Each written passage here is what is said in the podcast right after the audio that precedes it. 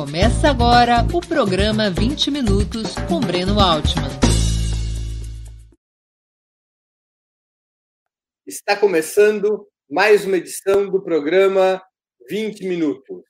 O tema de hoje: a América Latina pegará fogo depois da pandemia? Nós vamos debater as possíveis tendências de evolução da situação política na nossa região há vários sinais, há vários indícios de que o continente, o subcontinente latino-americano, poderá entrar em um novo ciclo de grandes mobilizações sociais assim que a pandemia se enfraquecer, assim que as condições de ida às ruas forem mais satisfatórias. Esse é o debate do programa 20 Minutos de hoje. Vamos ao trabalho.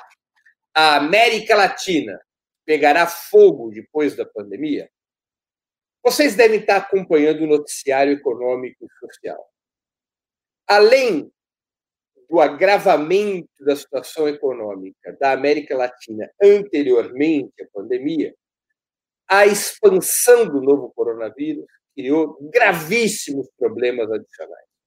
Nós já vivíamos na América Latina uma dupla crise econômica, uma crise dos modelos neoliberais que estava atingindo em cheio todos os países governados pela direita, e também uma certa exaustão do modelo econômico que os governos progressistas na região tentaram construir, a exemplo do que acontece hoje, principalmente na Venezuela.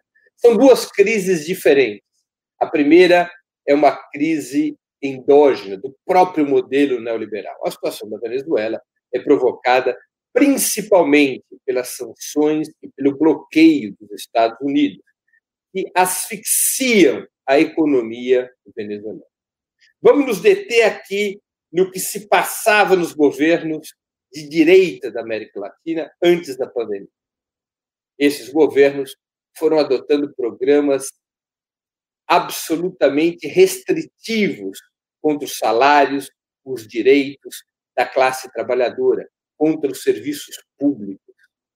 Esse foi o caminho de governos como o do Chile, da Colômbia, do Peru, do Equador, do Brasil depois do golpe de 2016, da Argentina antes da eleição de Alberto Fernandes. Basicamente, o que os governos de direita fizeram ao adotar uma versão ainda mais radicalizada da agenda neoliberal, foi tentar fazer seus países de seus países atrativos para o grande capital internacional. E para atrair o capital internacional, adotaram programas para rebaixar salários, para reformar a previdência, para fazer reforma trabalhista, para privatizar eh, empresas públicas, para esvaziar serviços como saúde e educação de tal sorte que pudesse haver rebaixamento de impostos, desregulamentaram o comércio internacional, desregulamentaram quaisquer instrumentos de controle dos fluxos de capital, transformaram seus países em verdadeiras casas da mãe Joana, para usar um bom português, tentando se vender no mercado internacional de capitais, tentando atrair os capitais internacionais na bacia das águas. As consequências foram dramáticas já antes da pandemia. Essas consequências se traduziram em precarização do trabalho, crescimento do desemprego, rebaixamento dos salários recebidos pela classe trabalhadora, queda do consumo das famílias, recessão, desorganização dos serviços públicos, em especial da saúde. E olha só as consequências que tivemos quando vem o novo coronavírus. Desnacionalização da economia, desindustrialização das economias, com a consolidação desse modelo neocolonial pelo qual a América Latina exporta commodities, bens agrícolas e riquezas minerais em troca da importação de produtos manufaturados ou semi-manufaturados, destruição do meio ambiente, crescimento do desespero na sociedade, crescimento da violência contra as manifestações populares, crescimento da repressão, aprofundamento do racismo, do machismo, da homofobia. As sociedades latino-americanas, sob o modelo neoliberal, adoeceram muito antes do novo coronavírus. Estavam muito doentes. O novo coronavírus aprofundou, piorou essa doença. Não só porque colocou a público as entranhas, as chagas do neoliberalismo, do capitalismo latino-americano, mas porque também aprofundou a crise econômica na medida em que a maioria dos governos latino-americanos controlados pela direita não adotaram medidas nem para defender a saúde pública corretamente, através do isolamento social mais rigoroso possível, nem adotaram medidas econômicas e sociais que permitissem manter a renda da classe trabalhadora e sustentar esse isolamento social. Tivemos, portanto, quarentenas frouxas, que levaram a centenas de milhares de mortes pela pandemia, e tivemos políticas lenientes, políticas antipopulares dos governos de direita, que não sustentaram a rede interna, empurrando os países latino-americanos para uma recessão, para uma depressão ainda pior, cujos efeitos ainda mal se fazem sentir. O desemprego crescerá muito. A quebra das micro e pequenas empresas se ampliará. O mercado interno se estreitará. E o desempenho das economias latino-americanas irá piorar, com o consequente agravamento da situação social. Este é o quadro para o qual evolui a América Latina. Na paralela, nós temos a situação de Venezuela, de Cuba, da Argentina de Alberto Fernandes. Venezuela, evidentemente, não adota o modelo neoliberal, mas está submetida a um brutal cerco do imperialismo americano. As sanções econômicas terríveis que se aprofundaram durante a pandemia. A Venezuela tem mantido uma política de isolamento social vitoriosa. A expansão do novo coronavírus no país dirigido por Nicolás Maduro é das mais controladas do mundo. A taxa de transmissão baixa, poucas mortes relativamente, mas a economia venezuelana está se sustentando com muito sacrifício, porque não tem acesso a crédito internacional, porque as sanções impedem até mesmo a exportação de petróleo, porque o imperialismo norte-americano colocou suas patas sobre o ouro venezuelano na Inglaterra, sobre os ativos da Venezuela dentro dos próprios Estados Unidos. Tratam de estrangular a Venezuela e o mesmo fazem com Cuba. Os dois países resistem bravamente, embora suas economias estejam muito afetadas. Não por razões endógenas ao modelo, mas principalmente por conta destas sanções econômicas cada vez mais brutais. O casamento da ação imperialista contra a Venezuela e Cuba com o colapso das economias e das sociedades colocadas sob modelos neoliberais vai criando no continente um caldo de cultura que pode levar a um novo ciclo de rebeliões sociais. Alguns indícios a gente já vai percebendo, até mesmo durante a pandemia. A pandemia, é claro, ela traz um elemento de contenção à mobilização social, porque as pessoas, por razão, têm medo das aglomerações. As aglomerações em protestos sociais pode levar à expansão da doença. Na medida em que a pandemia vá se enfraquecendo ou que se desenvolva a vacina, esse medo se deslocará esse medo irá se dissipar. E em certos países, o desespero com a situação econômica e social, e até mesmo com a situação política, é tão forte que nem mesmo a pandemia mantém as pessoas em casa. Do que, que eu estou falando? Bolívia, protestos contra o governo ditatorial de Janine Áñez, porque a direita golpista da, da Bolívia quer adiar as eleições marcadas para 18 de outubro, tenta criar um clima de confusão para adiar as eleições. Já adiaram várias vezes, sempre tendo como pretexto a pandemia. E o povo boliviano, especialmente os indígenas, estão se mobilizando, estão lutando, estão denunciando o governo golpista de Janine Agnès, criando um clima no qual o candidato do MAS, partido de Evo Morales, está na frente em todas as pesquisas. Lúcio Arce é o favorito para ganhar as eleições daqui a um mês, daqui a pouco mais de um mês, no dia 18 de outubro. A direita boliviana e o imperialismo estão apavorados com essa possibilidade, porque uma vitória popular na Bolívia, uma vitória da esquerda na Bolívia, poderia representar o início de uma contraofensiva progressista na região, poderia representar uma reviravolta no cenário político e uma nova onda de ascensão das lutas sociais, das forças progressistas, da esquerda no continente, em países nos quais a direita, pela via golpista ou pela via eleitoral, conseguiu interromper a experiência progressista em curso desde o início do século XXI. Também na Colômbia, assistimos o crescimento das lutas sociais. Recentemente, com enfrentando uma repressão brutal da Polícia Nacional, com mais de 10 mortes, dezenas de feridos, centenas de presos.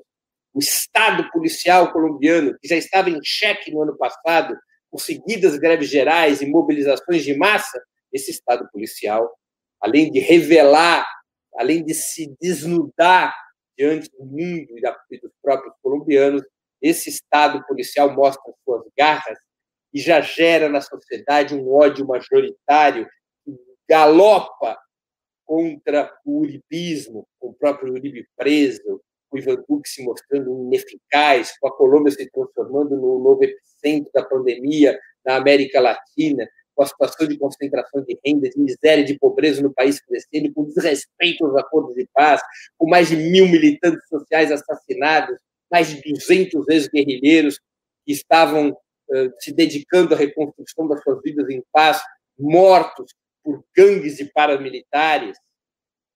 Então, ali na Colômbia já há sinais de que a luta já recomeça, mesmo com a pandemia, e o mesmo acontece no Chile. No Chile já retomam as mobilizações e os números, até mesmo os eleitorais, assustam a direita chilena. Quem que apareceu em primeiro lugar nas pesquisas de opinião pública no Chile para as eleições presidenciais, caso elas fossem hoje? O candidato do Partido Comunista Chileno, o único partido que, em bloco, disse não ao acordo do ano passado, que é o acordo que jogou o plebiscito sobre o constituinte para seis meses depois, a eleição de um eventual constituinte para um ano depois, o PC disse não, não aceitou o pacto pelo alto, rejeitou aquela negociação, e com isso, seu candidato, prestigiado prefeito de uma cidade da periferia de Santiago, seu candidato presidencial está hoje em primeiro lugar nas pesquisas, o que mostra também a pujança da mobilização de massas no Chile, consagrando, informando que, majoritariamente, o voto dos protestos pode ir para um candidato comunista, o único partido que não aceitou o pacto pelo alto. São sinais de que algo vai se mexer na América Latina. A América Latina está destroçada pelo neoliberalismo. A América Latina está doente duplamente pelo modelo econômico implementado por suas elites e também pelas consequências da pandemia. Tudo indica que teremos grandes lutas, lutas capitaneadas em muitos países pelas mulheres, pelos indígenas, pelos setores mais combativos da classe trabalhadora, mais organizados, como na Colômbia, com uma forte participação da esquerda latino-americana. E no meio desse processo, também temos governos progressistas que tratam de estabelecer um outro caminho. Isso também gera um ânimo de luta. É o caso da Argentina de Alberto Fernandes, que busca romper o cerco do neoliberalismo, a Venezuela de Nicolás Maduro, Cuba socialista, sempre, e até mesmo o México, de López Obrador, com suas idas e vindas e seus zigue-zagues, tentam estabelecer um outro paradigma. E esse outro paradigma pode levar a uma nova ofensiva progressista na região.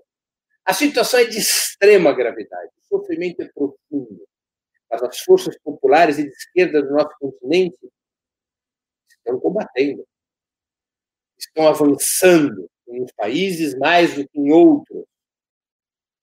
Ainda haverá um momento também em que o povo brasileiro entrará em campo, em que a esquerda brasileira, com suas cicatrizes fechadas e com uma nova embocadura, com uma nova abordagem da situação, também se colocará em movimento com força. Os sinais são de que uma época de grandes lutas sociais, grandes lutas sociais se. Uma época de grandes lutas sociais. Por isso, a resposta que eu dou para encerrar a exposição do nosso programa de hoje é sim.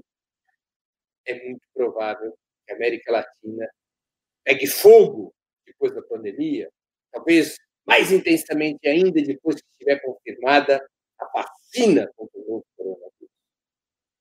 Aproximamos-nos de um ciclo de grandes lutas, de grandes possibilidades, uma janela histórica na qual a luta de classes poderá se desenvolver com muito mais rapidez. A situação é muito ruim, mas não é hora de desânimo, não é hora de desesperança. Mais uma vez, na história do nosso subcontinente, a classe trabalhadora, os pobres da cidade do campo, as mulheres, a juventude, a intelectualidade progressista, vão se fazer presentes. Entrarão em campo contra o neofascismo, contra o neoliberalismo, contra os capitalistas na América Latina. Encerro assim a exposição de hoje. Agora a gente vai para as perguntas do dia. E temos bastante perguntas e comentários, pelo jeito. Wilton Santos. Se os países da América Latina forem governados pela esquerda, conseguirão reverter o estrago de décadas de neoliberalismo? É possível retomar empresas privatizadas e direitos sociais? Wilton, a minha resposta a essa pergunta é afirmativa. A esquerda latino-americana, no início do século XXI, também pegou um continente bastante destroçado pelo neoliberalismo. E boa parte dos governos progressistas conseguiu realizar feitos notáveis, embora sem romper com a ordem capitalista, adotaram programas e políticas públicas que tiveram resultados muito favoráveis, tratando de mudar o modelo do neoliberalismo para um mercado apoiado da expansão do mercado interno de massas, e essa expansão do mercado interno de massas tinha como motor a distribuição de renda e riqueza, em países mais que em outros, mas essa foi, esse foi o rumo dos governos progressistas, com resultados louváveis. A situação é diferente do que no século XXI. Provavelmente serão necessárias medidas muito mais estruturais, ou se quisermos usar um linguajar mais corrente, medidas mais radicais, porque o cenário mundial não é expansionista como no início do século XXI, é um cenário de muita restrição, onde a, no qual a margem de manobra é pequena.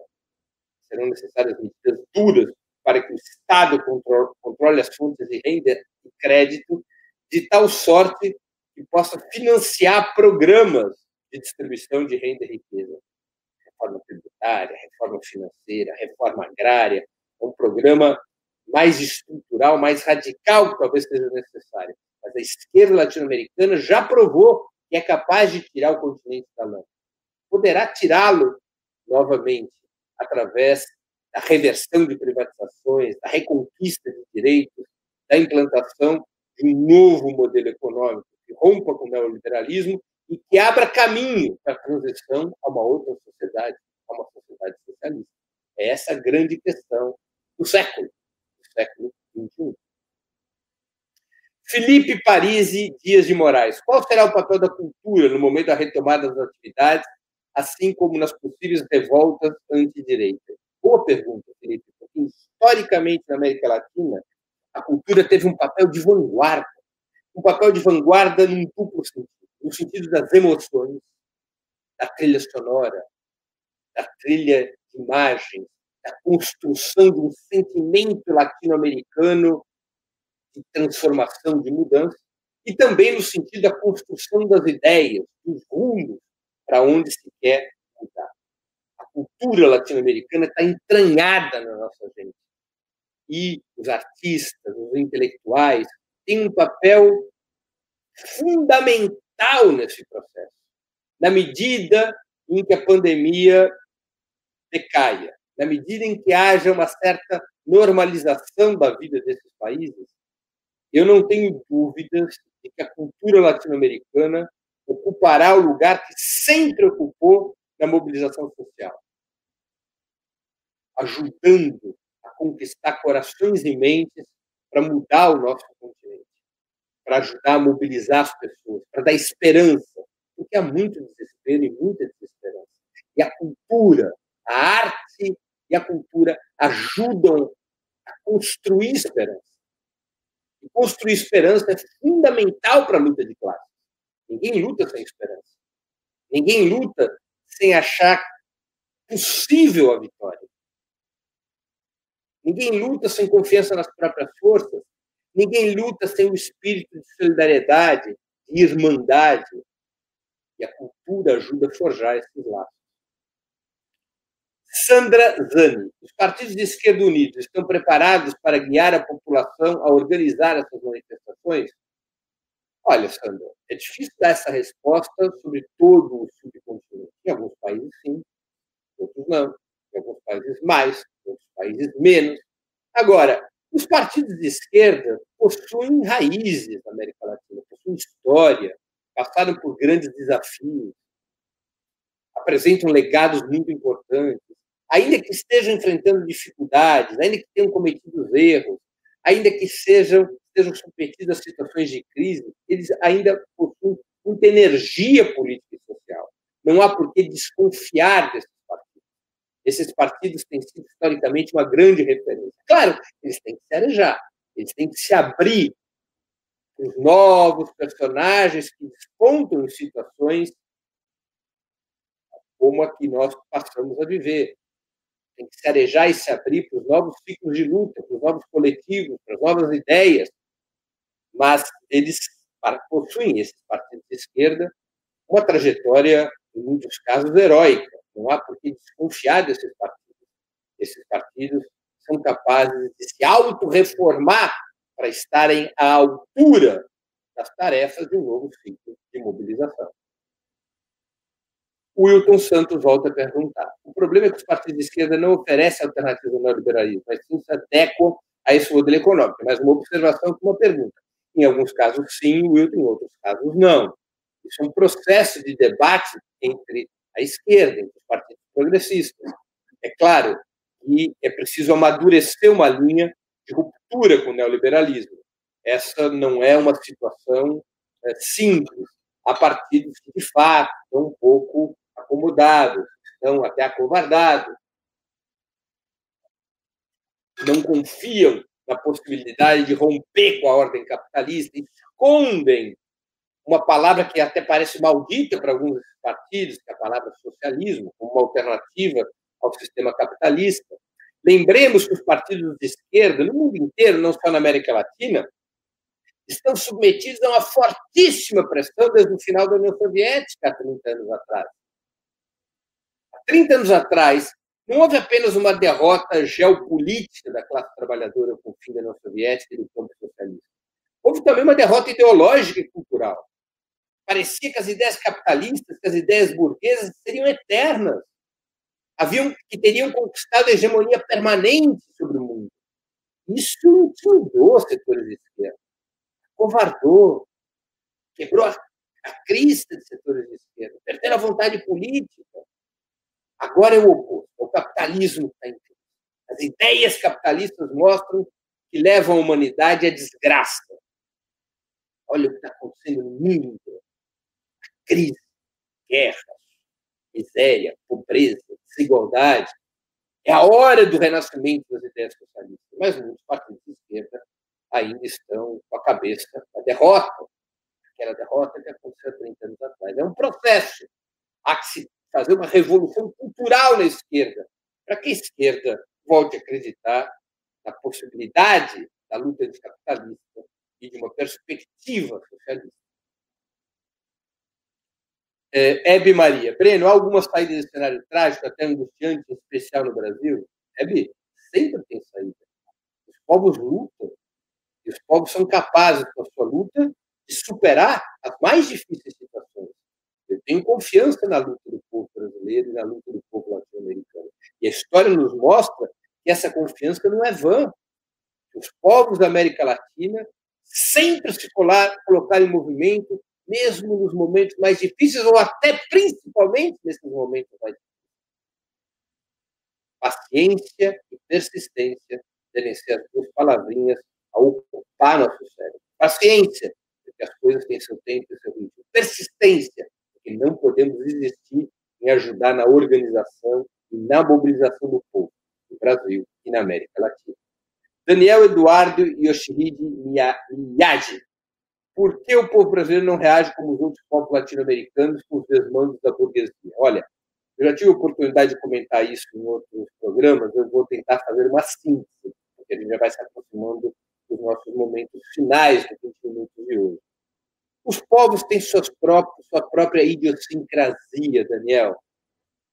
É, nós temos histórias diferentes na América Latina.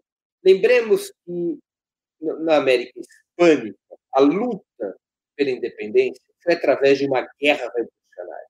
Uma guerra revolucionária contra a Espanha, contra os senhores coloniais. Nessa guerra revolucionária, as elites locais tiveram que criar exércitos. Para criar exércitos, enfrentarem os espanhóis, conhece o nome daqueles grandes generais da independência uh, da América Hispânica, a começar por Simão Bolívar. Tiveram que criar exército. Para criar exército, tiveram que armar o povo. Para armar o povo, tiveram que criar uma forte cultura nacionalista. Para poder tocar adiante a vida dos seus países, tiveram que criar universidades, tiveram que fazer concessões sociais, tiveram que acabar com a escravidão onde existia antes que no Brasil, Portanto, essa via revolucionária de enfrentamento do colonialismo espanhol gerou nos povos da América Hispânica uma idiosincrasia diferente da brasileira, forte cultura nacionalista, um forte espírito de rebelião, um nível educacional e cultural mais elevado que o brasileiro, até porque as desigualdades de renda e riqueza nessas nações, em geral, é menor do que o Brasil historicamente, onde o escravagismo dominou por muito mais tempo por muito mais tempo. Então, esses países geraram uma capacidade de organização, de mobilização superior à do povo brasileiro. O povo brasileiro, isso significa dizer que o povo brasileiro não luta? Não, ao contrário, o povo brasileiro sempre lutou muito, mas o povo brasileiro é mais cauteloso. O povo brasileiro se coloca em movimento como tem muito pouco, portanto, não quer perder esse pouco que tem. O povo brasileiro se coloca em movimento quando percebe que é uma chance de vitória quando percebe que sua luta pode ser vitoriosa, quando ele tem uma confiança irrestrita na sua vanguarda. Então, é mais lento o movimento do povo brasileiro. Não se dá tanto por indignação quanto pela possibilidade de vencer. Isso se explica por raízes históricas, pela situação econômico-social, pelo grau absurdo de penúria qual, ao qual as elites locais e internacionais submeteram as grandes massas brasileiras. Eliseu Vicente de Lima. Breno, qual a possibilidade de retorno do Brasil, do Brasil voltar a crescer com geração de emprego e renda e de mudar essa onda homofóbica que vemos hoje? Olha, Eliseu, a única possibilidade é que o novo governo de esquerda, que adote um programa de ruptura com o neoliberalismo, que faça reformas estruturais, a reforma tributária, a reforma financeira, a reforma agrária, enfrente e amplia a pauta de direitos civis fortemente, criminalizando a homofobia, o machismo, o racismo em patamares cada vez superiores. É isso. É um novo governo de esquerda. Essa é a nossa luta imediata. Tirar Bolsonaro, tirar o neofascismo e colocar no seu lugar um novo governo de esquerda. Uh, nós temos muitas perguntas hoje. Eu vou aqui, na medida possível, tentar sintetizá-las, agrupá-las. Sandra Zani, eu estou disposta a ir às ruas, nós teremos apoio, os partidos de esquerda irão conosco. Não é o momento desses partidos retornarem às bases para informar e mobilizar a população, tenho dúvidas. Sandra, você tem toda a razão. É a hora dos partidos apoiarem o povo, irem para a reorganização das suas bases, se prepararem para o combate, se prepararem para a luta. Tem total acordo isso. André Perotti tem uma série de questões. Lula, o maior líder no Brasil, tem uma abordagem popular certeira, porém não está faltando dialogar também com a falsa consciência da classe média? Perotti continua. Marx afirma a necessidade do líder operário de dialogar com as aspirações da categoria, apontando em todas as oportunidades as contradições típicas do sistema. Continua André Perotti. Estamos hoje diante da ideologia escravocrata do empreendedorismo da classe média. Não seria necessário dialogar com o ponto de vista dessa ilusão neoliberal e potencialmente fascista? Mais uma vez, André Perotti, em outras palavras, falar ao trabalhador que se enxerga não como tal, mas como pequeno empresário em ascensão e o porquê de suas aspirações estarem sendo frustradas. Esse conjunto de perguntas do André Perotti facilita a minha vida, porque ele coloca a questão e, na sua pergunta, ele próprio traz a solução. Sim, a esquerda tem que desmontar essa ilusão de uma fração da classe trabalhadora de que a classe trabalhadora não pertence.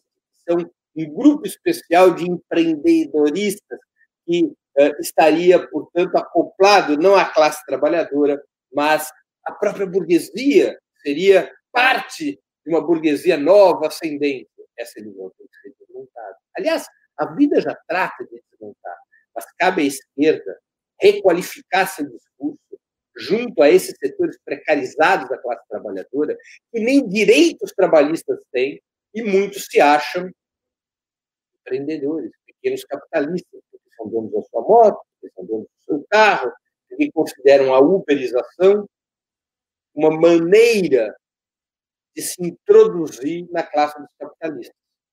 É evidente, André tem toda razão, que a esquerda tem que desmontar essa visão, tem que dialogar com esses setores, mostrar que eles só têm futuro integrados à classe trabalhadora e lutando por direitos, ou seja, lutando para que o seu trabalho seja protegido por leis, contratos coletivos garantam-lhes direitos, direito de aposentadoria, direito de décimo terceiro, direito de férias, proteção à saúde e assim por diante.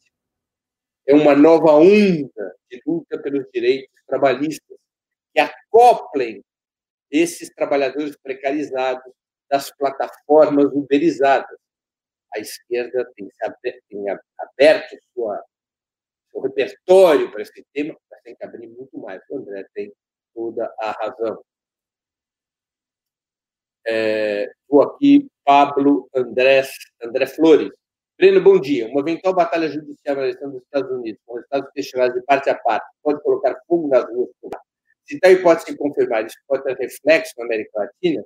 Sim, Pablo, poderia ter reflexo. A crise dos Estados Unidos tende a ter reflexos na América Latina. O resultado das eleições nos Estados Unidos também tende a ter reflexos na América Latina. Né? Então, embora não seja, não seja uma, uma, situação automática, embora não seja uma situação direta, as eleições americanas são um elemento do cenário que nós vamos viver na América Latina. Cleiton Pereira, Pleno, qual a possibilidade de um golpe na Argentina? O que devemos fazer pós-pandemia para reverter os retrocessos? Olha, Cleiton, eu não vejo possibilidade imediata de um golpe na Argentina. O que aconteceu na semana passada, da polícia ia ao Palácio dos Olivos, que é a residência presidencial do Alberto Fernandes, foi um episódio relativamente isolado. Claro que a Argentina não está invulnerável à possibilidade de golpistas, mas lembremos que o principal fator de golpe são as Forças Armadas. Na Argentina, essas estão bastante neutralizadas, por conta das punições do desgaste posteriores à ditadura militar, particularmente nos últimos 20 anos, muitos generais em prisão perpétua, vários morrendo em prisão perpétua, generais que tiveram responsabilidades por mortes e assassinatos durante a ditadura militar. Então, não é simples montar uma operação golpista na Argentina, até porque o peronismo tem maioria parlamentar, tem apoio social, capacidade de mobilização, e tem o trauma da ditadura que existiu na Argentina entre 76 e 83. Não é uma hipótese impossível, mas por hora é uma hipótese improvável. O que houve ali foi uma operação sindical controlada pela direita para desgastar o governo de Alberto Fernandes. Pode evoluir para uma trama golpista? Pode. Isso não é impossível. Os sinais são de que o setor da direita aposta nisso recorrendo às forças policiais, que tem maior ativismo político hoje que as Forças Armadas. Aliás, como aconteceu na Bolívia. Agora, o peronismo está atento se mobiliza, tem experiência frente a golpismo, não tem ilusões com a direita argentina. Então, nós não devemos também nos precipitar. A Argentina não está a bordo de um golpe, a borda, no limite de um golpe de Estado. A Argentina vive a luta duríssima contra entre as forças progressistas que estão uh, alinhadas com o governo de Alberto Fernandes contra as forças reacionárias dirigidas pelo macrismo. Mas o macrismo que mais tenta fazer é desgastar Alberto Fernandes para criar as condições de uma vitória eleitoral daqui a três anos, três, quatro anos, para criar condições de uma vitória nas eleições parlamentares parciais que ocorrerão daqui a um ano. Né? Então, ainda é uma operação que não deve ser compreendida diretamente como golpe, embora possa evoluir para isso. Thalita Diniz.